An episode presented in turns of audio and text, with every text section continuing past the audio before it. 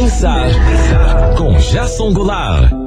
Sabe, eu estava aqui pensando e aí me bateu uma dúvida. Qual a maneira correta de descartar o lixo que a gente produz em casa, principalmente agora em tempos de Covid-19? Todo mundo, todo mundo não, né? Mas uma boa parte das pessoas respeitando o isolamento social.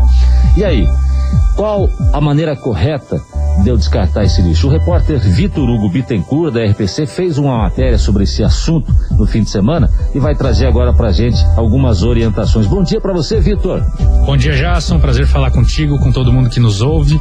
Eu conversei com pessoas da área de sustentabilidade e aprendi sobre uma campanha que foi lançada para orientar as pessoas a jogarem o lixo do jeito certo. Por mais que a gente pense em sujeira, mesmo o lixo precisa ser limpo um pouquinho.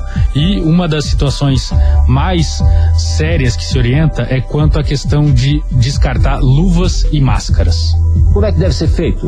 No caso das luvas e das máscaras, quem usar algum tipo de luva ou máscara descartável não deve, sob hipótese nenhuma, colocar isso no lixo reciclável.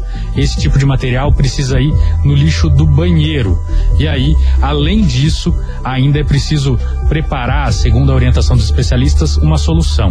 Um litro de água da torneira mistura com 50 ml de água sanitária. Aí pega essa solução e borrifa dentro do saco de lixo do banheiro, com ele ainda aberto.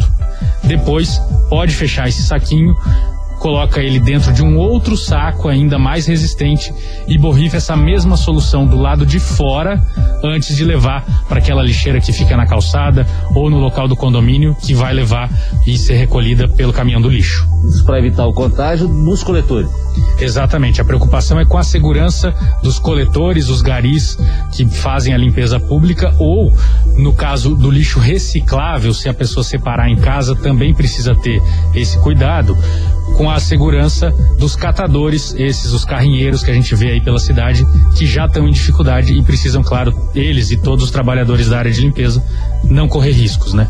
Tá certo. Obrigado, então, Vitor Hugo Bittencourt, repórter da RPC, pela orientação que traz aqui pra gente na nossa coluna. Um abraço para você, obrigado. Abraço, Jason, a todo mundo que está nos ouvindo. Ótima semana a todos.